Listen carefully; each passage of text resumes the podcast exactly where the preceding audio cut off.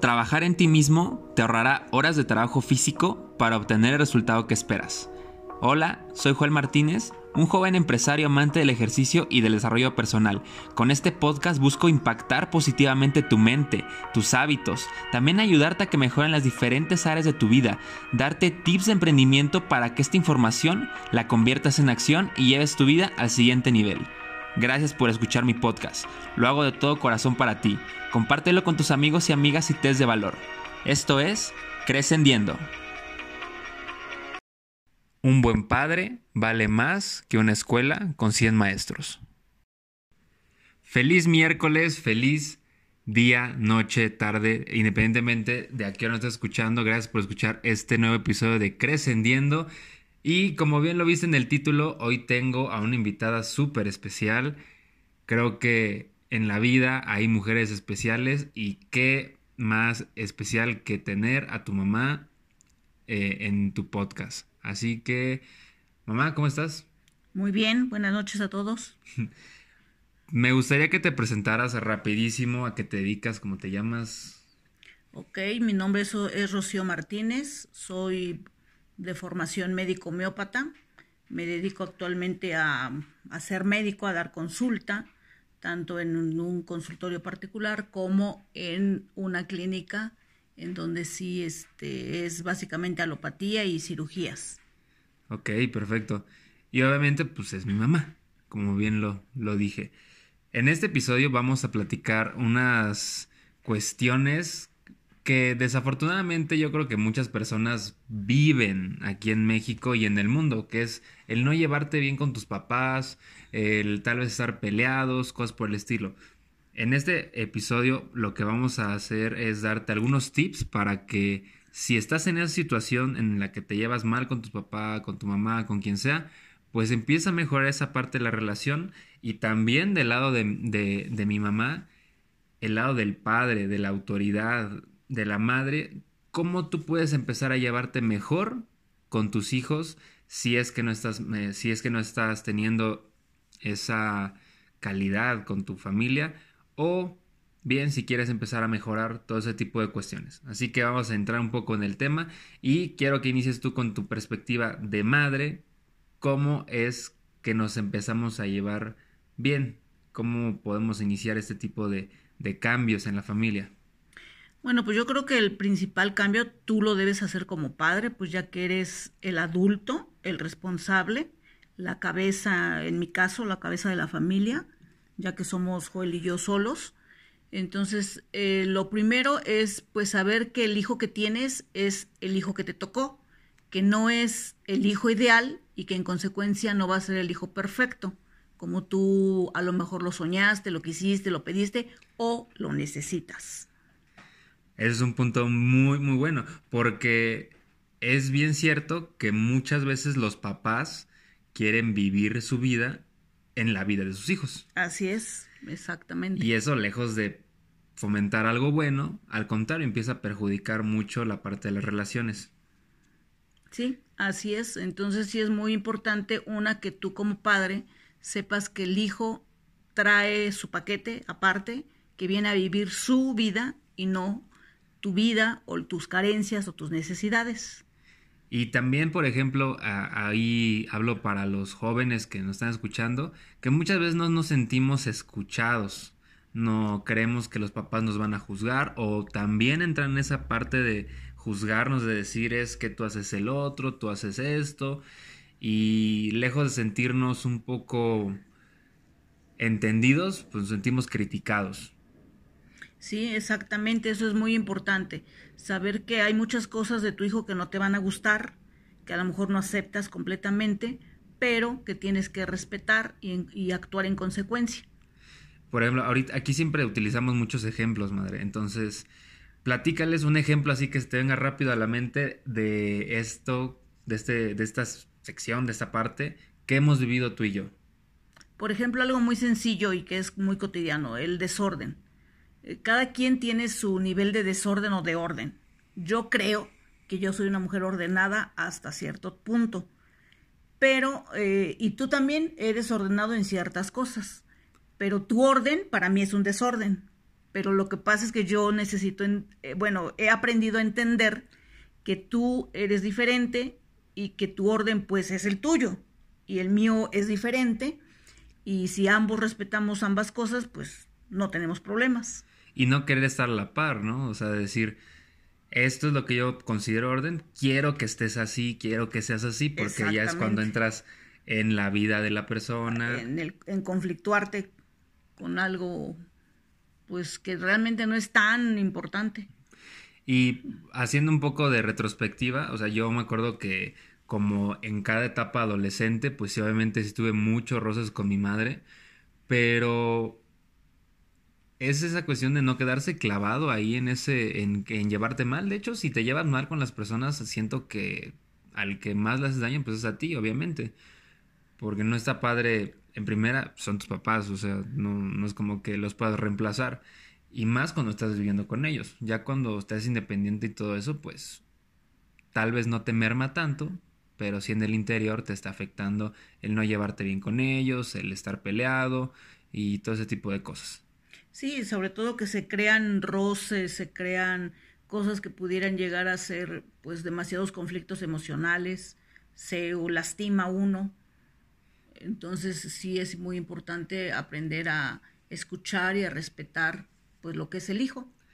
Y obviamente no entras en esta parte de crecer personalmente, todo lo contrario, estás retrocediendo, te estás estancando y en este podcast obviamente buscamos la parte de crecer personalmente. Entonces, mm, la primera, eh, obviamente hay que empezar a, a aportar y ser, querer ser parte del cambio, porque como bien dijo mi mamá, tiene, el conflicto es de dos y alguien tiene que iniciar en este proceso. Yo desde la perspectiva de, de un joven, pues obviamente nos cuesta mucho porque juzgamos mucho a nuestros papás, decimos, es que es, mi papá se ha equivocado, mi mamá se ha equivocado, ha hecho esto mal, yo por qué tengo que hacerle caso, yo por qué tengo que mejorar mi relación, pero al final de todo son tus padres y están contigo. Hay algo que a mí me gusta mucho, que tiene mi mamá y espero que tengan muchas personas más que son padres, es algo que no, que es un apoyo incondicional. O sea, todas las cosas que yo he hecho, me ha apoyado mi mamá. En, no, tal vez en partes económicas, tal vez en partes de échale ganas, pero siempre existe esa buena opinión de mi mamá, decirle, hazlo, vas por lo tuyo y es tu vida, te apoyo, sin ningún problema. Sí, exactamente. Eh, para muchas personas, por ejemplo, dentro de mis conocidos, de mis amigos, no creen esta parte de que si yo siendo profesionista no tuve problemas con Joel cuando él decidió no serlo. Y yo les digo, pues no, realmente para mí eso no significó ningún conflicto, nunca me sentí decepcionada por eso, nunca me sentí triste o que me hubiera puesto a llorar porque, ay, mi hijo no quiere seguir una licenciatura, no simplemente él ve la vida de manera diferente. Eh, yo, por ejemplo, el día que decidí que fue en la primaria ser médico, pues ahí tomé mi decisión y hasta que no lo conseguí, pero pues él es diferente. Y esa diferencia, obviamente, al ser mi mamá, comprende muchas cosas. Yo siento que, bueno, lo, he platicado en algún podcast anterior, que fue realmente ella quien me introdujo a esta parte del desarrollo personal de una manera tal vez indirecta para resolver algunas cosas de la infancia y, cosas que, que, pesaban en su momento. Y también es una parte importante el tú ser consciente de ese tipo de cosas que con el conocimiento que actualmente tienes o que, por ejemplo, a mi mamá le dio la parte médica, pues muchas veces no te va a ayudar tanto a resolver esas partes personales con tus hijos. Al fin y al cabo nadie te enseña a ser padre, nadie te enseña, eh, no hay una escuela para padres, pero sí puedes empezar a ser autodidacta, como yo creo que lo fue mi mamá y buscó varias cosas, que ahorita nos va a contar qué cosas buscó para mejorar personalmente y, y por ende tener una mejor manera de educarme, de hacerme pensar, de buscar ciertas situaciones y obviamente que mejoren cuando están complicadas. Pues sí, exactamente, eso es muy importante, buscar ayuda eh, con quien te la puede brindar. Leer, buscar dónde, dónde puedes, de qué manera puedes mejorar tu relación, de qué manera puedes dejar de ir al hijo, dejar de criticarlo. Y así fue poco a poco ese crecimiento pues personal como madre que me hizo hacer cambios con Joel y que nos llevó después de una de un año de una adolescencia tormentosa pues a salir muy bien librados, a no estar lastimados el uno con el otro y a pues seguir creciendo juntos. Hmm. E, esa etapa pues seguramente, tal vez mi mamá la vivió muy intensa ese año, pero desgraciadamente hay personas que lo viven no un año, sino dos, tres, cuatro, o de plano ya se siguen toda y toda su vida. Y es momento de ponerle un alto, porque no te está llevando a ningún lado bueno llevar esa, ese tipo de relaciones. Y, y por ejemplo, ¿Algún ejemplo? Me estás platicando cuando te estaba diciendo que íbamos a grabar esto, de, un ejemplo tan sencillo que es escuchar a las personas sin criticarlos. ¿Cómo sería un ejemplo viendo de la perspectiva del papá hacer eso? Pues ahí depende mucho sobre todo de la edad del hijo. Eh, yo, por ejemplo, recuerdo mucho cuando en la primaria mm, de repente Joel llegaba y me decía, ¿qué crees mamá? Eh, quieren hablar contigo en la escuela. Y yo siempre me reía y le decía, ay, qué bueno, me van a felicitar. ¿Qué hiciste de bueno? Entonces ya él se reía y me decía, bueno, mamá, te voy a contar realmente lo que pasó. Y ya me contaba, ¿no? El incidente. Ya, o sea, no, por esas situaciones yo nunca lo regañé en, en, su periodo escolar. Y entonces, eh, al contrario, siendo un niño, yo le intenté enseñar que con humor y sin gritos se puede, puede uno hablar de todo, de lo que sea, que no pasa nada. Y eso fue creándole a Joel confianza, entonces sí él era capaz de decir, mamá, ¿qué crees que hice hoy en la escuela? Una travesura, fíjate que hicimos esto, o no le hicimos caso a la maestra, o la hicimos enojar, o etcétera, etcétera, ¿no? Y entonces así haces que el hijo crezca sabiendo que lo que él te cuente, tú lo vas a escuchar, vas a estar tranquilo, entonces así es capaz de, de contarte pues cualquier cosa, cualquier tontería que hizo o cualquier cosa muy buena que hizo, ¿no?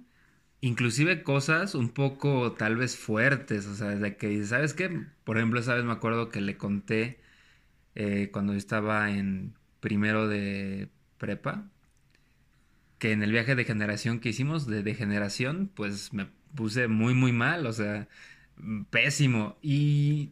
De degeneración. De degeneración, así es, tal cual. Al momento, pues no, de no recordar un montón de cosas, de tener lagunas mentales por obviamente pues tomar mucha agua, ¿no? esa fue la, clave. Y yo sentí la confianza realmente de platicar a, eh, a, mi mamá y a mi tía ese tipo de cosas sin sentirme juzgado por la parte de mi mamá que me diga, ay hijo, ¿cómo haces esas tonterías? Estás bien tonto, no sé qué. Por ese ejemplo, desde chiquito pues yo siento que tengo esa confianza con mi mamá y es algo que como padres debes de cultivar y, y es algo duplicable. Yo ahorita no tengo hijos, tengo un gato nada más, eh, pero yo quiero transmitirle ese tipo de confianza que mi mamá me transmite a mis hijos, que me puedan decir lo que sea, que me puse borracho, que eh, le pegué al, a alguien, que me hizo enojar, hice esto, que eché puro desmadre en la clase y no sentirme, no sentirse juzgado él y yo tampoco decir, ay, mi hijo está bien tonto, está bien menso, ¿qué le pasa? Todo lo contrario, sino entender que es una simple etapa de la vida y que va a mejorar con eso. Así es, y que pues son experiencias que cada quien vive, todos hacemos travesuras, un niño sano hace travesuras. O sea, el problema es cuando es demasiado bien comportado, eso sí es un problema. Pero todo dentro de lo normal y siempre se podrá hablar, eh, pero pues sí, desde muy chiquito hay que enseñarle al hijo a que no, a realmente no verse juzgado por ti a no haberse juzgado por, por los ojos paternos y hasta se iban unas buenas carcajadas, de verdad, ¿cuántas veces no le he contado algo que otras personas podrían considerar que no deberías de contar a los papás y no terminamos riendo mi mamá y yo nos da me da algún consejo que también es muy importante la parte de aconsejar de qué hubieras hecho tú en esta situación o si viviste algo similar porque seamos honestos las etapas sí son diferentes pero las experiencias muchas veces son las mismas y qué mejor que tengas la confianza de que un papá o una mamá te pueda dar esa, ese consejo en ese momento de tu vida. Sí, exactamente. Aprovechar y contar también lo que tú hiciste cuando eras joven o de qué manera tú viviste lo mismo que él vivió, etcétera.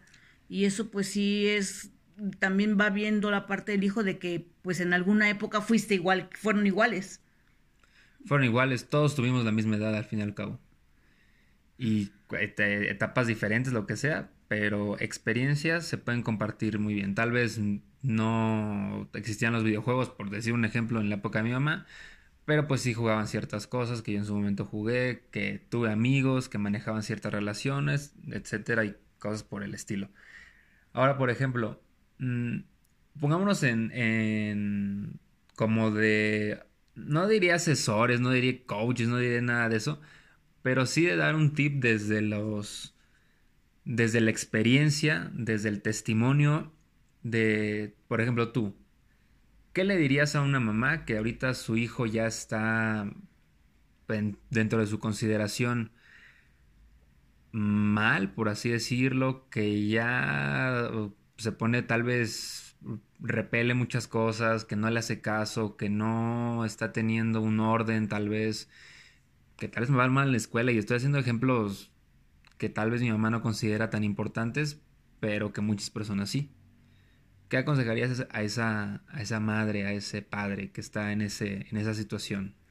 Observar. Es muy importante observar. Actualmente hay un anuncio que a mí me gusta que dice el adolescente, escucha mi cuarto, escucha a mis amigos, escucha mis cosas que hago, ¿no? Y eso es muy cierto. Hay que aprender a observar todo lo que el hijo hace, cómo se viste, qué dejó de usar, qué está usando nuevo, qué lenguaje está adquiriendo, qué amigos tiene. Conocer a los amigos es básico. Saber cómo se lleva con ellos, qué relación tiene con su género opuesto, tanto en gente de su misma edad como mayores. Todo eso nos va dando luz sobre lo que le está pasando al hijo. Y, em, por ejemplo, este, ver sus cosas sin juzgar, por ejemplo, sin estar esculcando cosas íntimas, pero sí ver sus libros, sus cuadernos, acercarse a ver qué es lo que está aprendiendo ahora, porque les están enseñando cosas que a nosotros nos enseñaron en otro momento de la vida. Entonces, todo eso, todo eso es muy importante, conocer a sus maestros, saber qué opinan los maestros del hijo, cómo se comporta fuera de casa, porque siempre seremos unos dentro de casa y otros fuera de ella. Y también hay un tema que muchas personas actualmente están viviendo, que es el celular a los niños ya les están dando celulares muy muy rápido y como le digo a todo el mundo, con un celular inteligente ya tienes acceso a un montón de lados. ¿Cómo tú hubieras manejado ese, ese aspecto a mis 10, 11 años eh, de vida, yo teniendo un celular inteligente con acceso a un montón de cosas tanto buenas como no tan o malas? Pues por ejemplo eso del uso del celular, yo nunca, si tú recuerdas, tú tuviste celular hasta la secundaria y eso porque la secundaria la teníamos relativamente pues lejos de donde vivíamos. Entonces para mí sí era importante una tenerme siempre comunicada contigo, pero sí yo estoy en contra y sigo estando en contra de que al hijo se le siga, se le suelte un celular a edades tan tempranas. Yo considero que a lo mejor en segundo o tercero de secundaria ya va siendo más propicio y otra siempre revisando lo que el hijo hace, para qué está usando el celular y qué tipo de celular le vas a dar.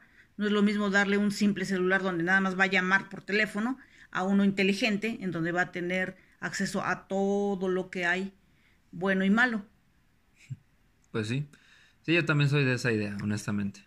Que los niños vivan, o sea, me, me choca cuando los papás tienen hijos pequeños y les ponen su iPad o su celular, ya como diciendo, deja de estar molestando, juega y déjame en paz, ¿no? Porque si no, ¿para qué eres padre, honestamente? Si no estás al pendiente de tus hijos. Entonces, bueno, eh, recapitula un poco, observar, observar todo lo que está haciendo tu hijo, observar todo lo que está, eh, con qué contexto trae, sus amigos, todo ese tipo de cosas. Y, lo que no hace, lo que hace y lo que no hace. Lo que hace y lo que no hace. Y después de eso, ¿qué sería? O sea, ya tal vez detectaste ciertas cosas que consideras no tan buenas. Empezar a acercarte y hablar tranquilamente, sin que el hijo se sienta juzgado, de, oye, yo veo que te está pasando esto, por ejemplo, ¿no? Que estás muy triste, ¿qué te ha pasado? ¿Por qué tienes esa actitud? ¿Por qué te enojas tan frecuentemente? Etcétera. buscar, ir buscando el por qué. Muchas veces el hijo te dice, es que no sé, es que yo no me he dado cuenta, es que a poco estoy diferente. Y ahí tú como adulto sí tienes que hacerlo aterrizar. Sí, mira, esto antes lo hacías de esta manera, ahora lo estás haciendo de esta otra. Antes si yo te decía esto, tú no te enojabas y ahora te estás enojando. ¿Por qué? ¿Qué está pasando? Y ayudar al hijo a que se vaya dando cuenta qué es lo que está cambiando en su vida, en su entorno, qué es lo que ya no le está gustando, qué es lo que le está influyendo de maneras este, negativas. Y, y, pues eso, hablar y hablar. Y otra cosa que es muy importante es jugar. Jugar tanto de sacarlo al parque y hacer lo que tire la pelota y que patee y que corra, cómo jugar cosas de mesa, porque cuando haces, estás armando un rompecabezas, por ejemplo, que es una actividad que a mí me encanta, da tiempo para que eh, platiques tranquilamente, eh, sin prestarle demasiada atención a lo que estás platicando y en consecuencia te sueltas más. Entonces, esos yo creo que los juegos de mesa sí sirven mucho para eso compartir una buena película de un tema que a ti te esté inquietando, que creas que a tu hijo también, o que te interese a ti, o que le ayude a él, ir platicando sobre la película. Y eso son cosas que se comparten, que uno pues va creando lazos con eso y que también te dan mucha luz en todo lo que está pasando. Y entender que es un proceso al fin y al cabo. O sea, no es como que mañana ya detectes lo que está mal, pasado mañana ya hables con tu hijo y ya te cambie totalmente, sino va siendo un proceso en el que va a ir cambiando tanto pues, tú, porque vas aprendiendo muchas cosas, y también pues tu hijo. Ahora, de mi lado de la, de la moneda, por así decirlo, no creo que haya niños que nos estén escuchando, creo que sería muy bueno, honestamente, creo que compartimos temas de mucho valor para, para un futuro, pero ahora ya, no, ya platicamos de esta parte de la, de la niñez, ¿no? Al fin y al cabo, de cómo ir detectando este tipo de cosas. Ahora la etapa ruda, la adolescencia, que dicen, uy, mi hijo es adolescente, ya le subió la hormona, ya anda como loco, ya está pandroso, todo ese tipo de cosas. Voy a platicar rápido desde mi lado qué considero que sería bueno o un consejo. A ti, joven, o que nos está escuchando, déjate de tonterías. O sea, muchas veces los adolescentes empezamos a hacer cosas por otros, pero no son cosas tan buenas, son cosas muy absurdas. O sea, te quieres lucir para impresionar a quién sabe quién, o sea, ni siquiera a una chava, por así decirlo, y te estás viendo bien menso, honestamente. Y estás tratando de vivir un mundo de muchos cambios, en tu cuerpo pasan muchísimos cambios, obviamente en tu mente, que lejos de enfocarlos bien, muchas veces los enfocas todos mal y te haces puro desbarajuste en tu vida. Entonces, yo siento que en la adolescencia es cuando más tienes que estar cerca de tus padres, cuando más tienes que estar en, en comunicación con ellos, porque recuerda, esa etapa ya la vivieron ellos. Y la perspectiva que ahorita yo tengo de un adolescente, pues puedo compartírsela al igual que tus papás honestamente. Y te pueden ir guiando de una mejor manera y del otro lado, obviamente, sin juzgarte. Y yo creo que hubiera estado bien interesante, ¿no, madre? O sea, eh, ese año que ya te había platicado un montón de cosas que tuve, que te las haya platicado de una manera calmada, de una manera en la que me pudieras aterrizar las ideas y que hubiera sido muy diferente esa, esa etapa oscura. Pues sí, así es, sí, este, hay que buscar, buscar la manera. Y a veces tú como el padre no puedes resolver todo, pero hay gente a tu alrededor que te puede ayudar. En nuestro caso, por ejemplo, de gran ayuda fue su tío, mi hermano, por la manera en que como es él y por todo lo que pasó.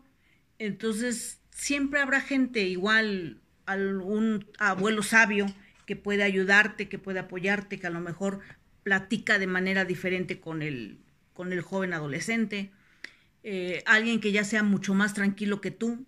En fin, el asunto es buscar ayuda, apoyo y uno ir cambiando, ¿no? Este, no enojarte de cualquier cosa, de todos los cambios que hay. por ejemplo, Joel y yo nunca perdimos esa, ese asunto de ser cariñosos el uno con el otro. Eso sí, nunca, nunca lo, lo perdimos porque podríamos a lo mejor gritarnos, enojarnos, pero yo siempre acababa dándole un beso para que se fuera a dormir y él lo recibía. O en la mañana dándonos los buenos días, ¿no? Deseándonos que nos fuera bien en las actividades que, que, teníamos. Eso sí, independientemente del disgusto o de lo que hubiéramos vivido, nunca, nunca dejamos de hacerlo. Este, y eso pues sí es pues básico, ¿no? Sumamente importante. Sí, eso ahorita que lo dijiste, me acuerdo que una en un audio que escuché de un señor que se llama Arturo Elias Ayub, platicaba justamente su esposa que cuando que tuvo una terapia con su esposa y que de los pasos principales, bueno, los primeros pasos que les recomendó fue que nunca se fueran a dormir enojados. Que tal vez sí están medio furiosos, pero pues se daban su besito y listo, ¿no? Igual, como bien lo dijiste, pues aplica también para los hijos. Y sí, siempre se va a mantener ese, ese cariño al fin y al cabo, que es muy bello, honestamente. Y bueno, ah, también agregando un poco más de, de, de cosas, obviamente nuestros papás hacen todo por cariño, o sea, honestamente creo que hacen todo para que nos vaya bien en esta vida. Ellos ya pasaron ciertas cosas. Y los consejos puedes tomarlos tanto bien como para mal. Pero yo siempre sugiero que los tomes a bien. Tal vez no es lo que vayas a seguir. Por ejemplo, si una, si me hubiera dicho, tienes que hacer tu carrera universitaria y no sé qué tanto tipo de cosas, pues es su contexto y yo sé que lo dice porque ella considera que con eso voy a tener éxito y me va a ir muy bien. Entonces tampoco nos clavemos tanto en ese rollo de, de que mi papá está mal y que mi mamá está equivocada, cosas por el estilo. ¿No crees, mamá? Pues sí, porque cada quien habla desde su perspectiva, ¿no? Desde cómo está, ha vivido la vida. Y ahora fíjate, te voy a hacer una pregunta bien, bien interesante y tal vez fuerte. ¿Tú crees que haya personas, padres en este caso, madres, que fracasen como eso, como padre o madre? Sí, definitivo. Se pone medio turbio esto. Pero, ¿cómo, cómo definirías ese fracaso como padre o como madre? Por ejemplo, cuando no, no tienes la bueno, cuando no tienes la capacidad de transmitir el amor que le tienes a tu hijo, cuando no eres capaz de amarlo, yo conozco gente que no puede amar a sus hijos. Entonces ahí es donde yo creo que es un fracaso, cuando no tienes la capacidad de ayudarlo en ningún sentido y de que lejos de ayudarlo eres un estorbo. Qué fuerte. Estuvo fuerte esa. ¿Y tú crees que en ese momento que ya te consideres un fracaso de padre o te en sí la descripción que diste encaje en que seas un fracaso de padre, puedas corregir. corregir. Sí, sí se puede. Si quieres, puedes. Por ejemplo, yo a mis pacientes jovencitos siempre les digo, los hijos no son forzosos. Tengan los hijos que puedan mantener emocional y económicamente. Si no, ni se metan. Actualmente hay mucho jovencito que te dice no quiero ser papá, que tiene 20, 22 años a lo mejor, ya no son tan jovencitos, pero dicen no quiero ser papá, no quiero ser mamá, yo no quiero traer hijos a este mundo. Para mí es válido, muy válido, y yo considero que es mucho mejor hacer eso, a traer un niño a maltratarlo, a no quererlo, porque para mí sí definitivo, infancia es destino. Entonces, si tú a un hijo desde chiquito no, es no eres capaz de que ese niño se sienta amado, protegido, vas, es un futuro delincuente indiscutiblemente. No tiene otra opción en la vida. Eso sí está muy, muy fuerte.